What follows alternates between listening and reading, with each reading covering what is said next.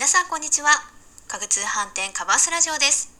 こちらの番組は家具通販専門店カバースの販売スタッフである2人が家具の基本やインテリアコーディネートをお届けする番組です。本日のパーソナリティは私ふみこが務めさせていただきます。おうち時間が長くなるとちょっとこうイライラしてしまう原因がいくつか上がったりしませんか？私はあのお部屋が片付かないということがねイライラしてしまう原因の一つなんですけれども土日だけこの土日という2日間だけでもお部屋がごちゃごちゃになってしまいまして月曜日なんとかどうにかこうにかこうリセットすることできるんですけれどもおうち時間が長くなるとこうリセットできるタイミングもあまり見つけることができなくてちょっとずつこうイラッが溜まっていく今日この頃です。あの中でもうちの娘があのパズルとかブロックとか積み木とかプラレールとかちょっとね細々としたおもちゃというのが好きなので時々こう足元を見ないまま歩いてしまうと痛い思いをしたりですとか。でちょっとこうねイラッと イラッとポイントが積み重なっている日々です。そこで市場を挟んでしまってはいるんですけれども本日のテーマを子供も片付けやすいプラレール収納のコツをテーマにご紹介していきます。あの我が家のみならずプラレールは子供に大人気のおもちゃなんじゃないかなと思います。なんですがあれこれねパーツが多くて収納方法に頭を悩ませているというねパパやママも多いんじゃないかなと思います。そこで今回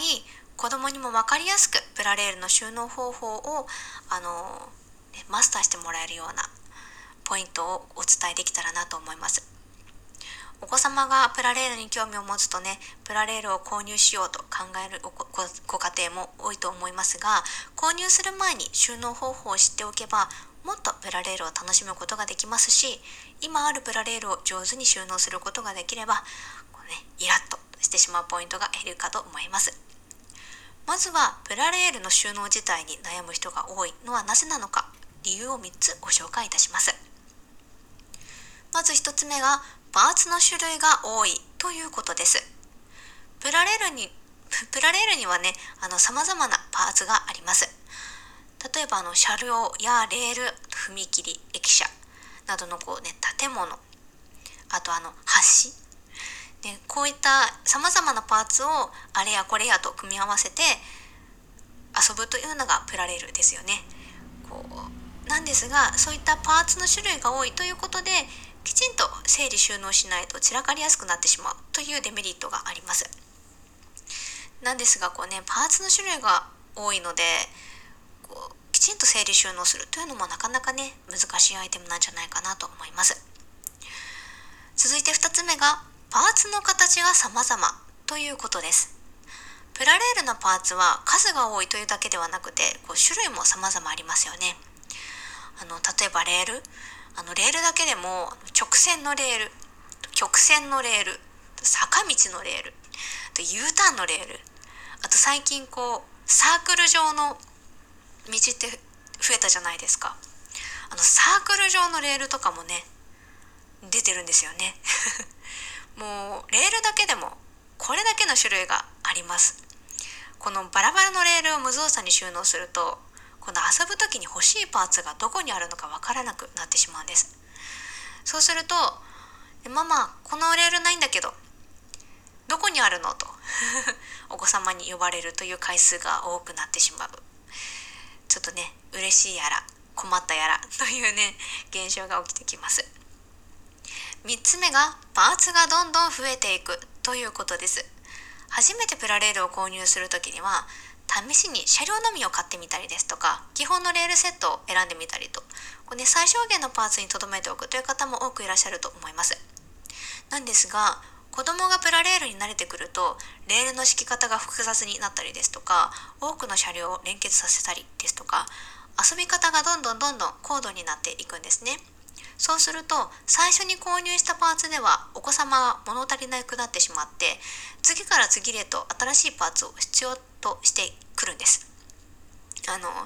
私の同僚が息子さんがプラレールにはまりだしたら旅先で乗った電車と同じ車両セットやスマホアプリと連動できるコントローラーとかねどんどんどんどんアイテムが増えていくしこう喜ぶ姿を見るとついつい親も買ってしまうことが多くてと話していることがありました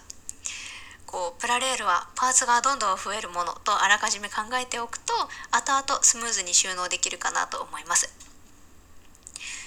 そんなプラレールのお悩みなんですけれどもお子様にも分かりやすいプラレールの収納方法を取り入れてみると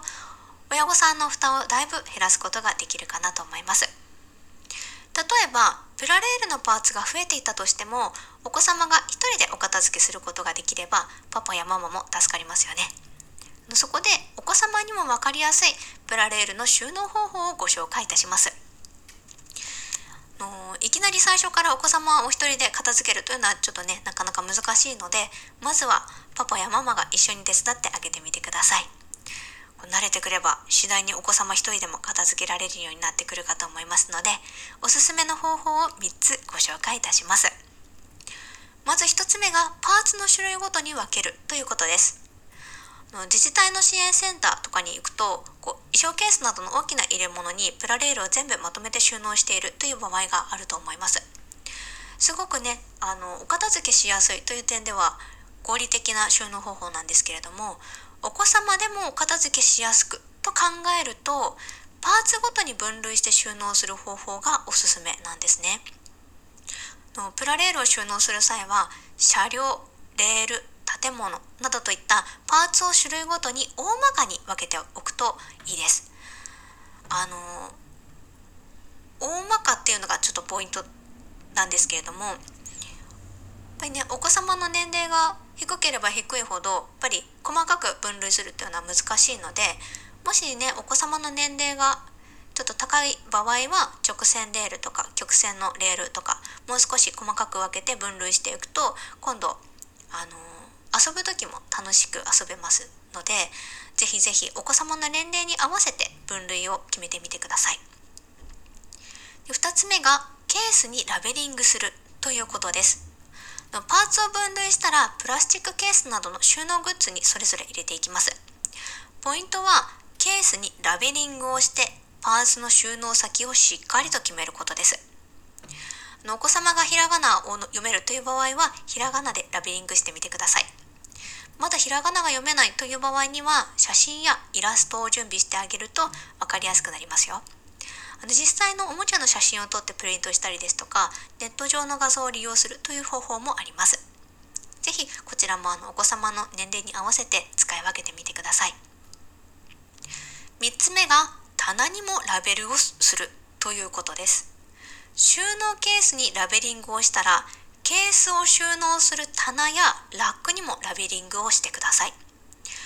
収納ケースにラベリングをしただけですとその後ケースをどこに片付ければいいのか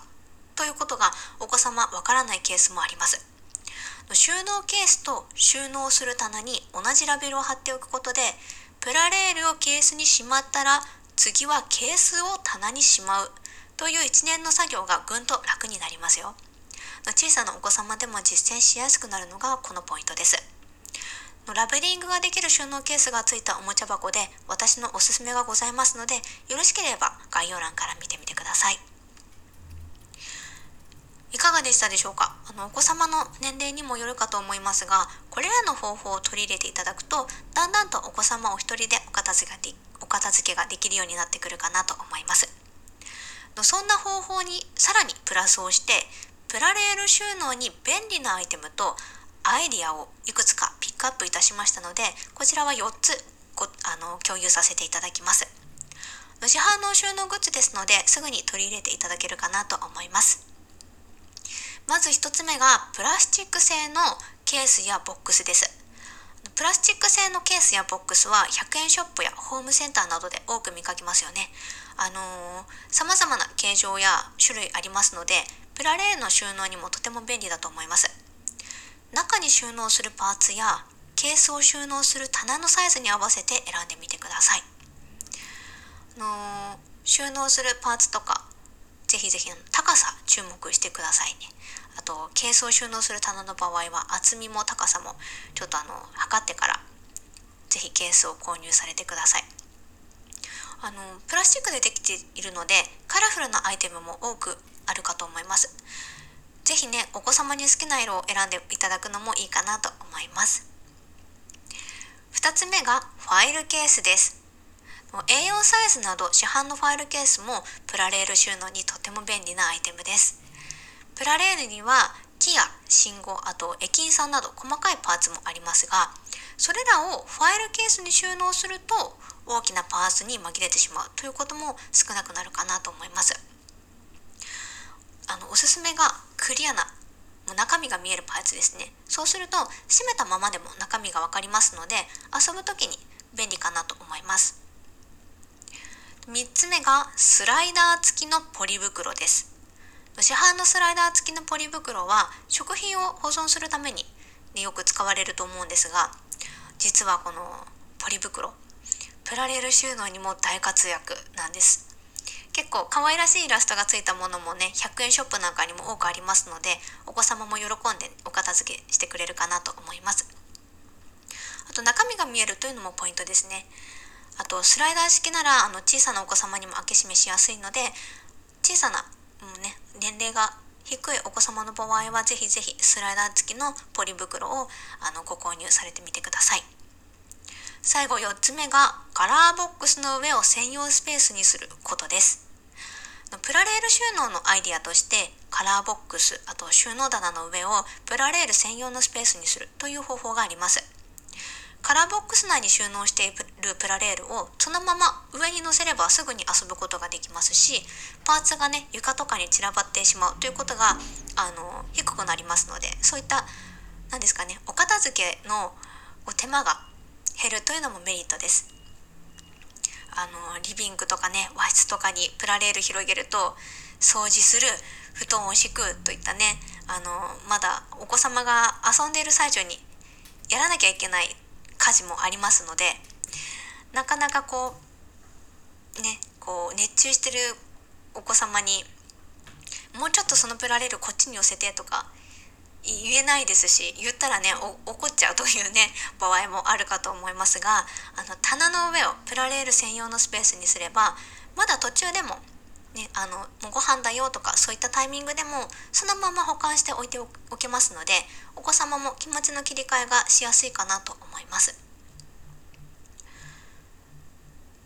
ね、こう細々としたアイテムの多いプラレールなんですけれどもこのおうち時間には黙々と取り組んでくれるおもちゃにはとても助かりますよね。そこにプラスでお子様だけでお片付けができるようになれば親としてはこうなんて素晴らしいんだろうと感激してしまいそうだなと思っていますそしてねお子様ご自身でお片付けができるようになればパパもママも手が空いて楽になりますしその空いた時間をご自分の時間に充てることもできるかなと思いますカバースにもお子様のおもちゃ収納やキッズスペースに役立つ商品を数多く取り揃えておりますので一覧やキーワードから覗いてみてください。今回は子供も片付けやすいプラレール収納のコツをテーマにお伝えいたしました。少しでも親子のおうち時間を満喫できるお手伝いができましたら嬉しいです。ガバースラジオではインテリアや生活に関する質問を募集しています。例えば6畳ワンルームにおすすめのベッドは？ソファーやテーブルでこんな悩みがあるのだけれどなどなどお悩みや気になるテーマを教えてください。皆さんがコメントしてくださったお悩みは番組のテーマとしてどんどん採用させていただきますので、ぜひお気軽にお声を聞かせてください。本日もご視聴いただきありがとうございました。それではまた次回の放送でお会いしましょう。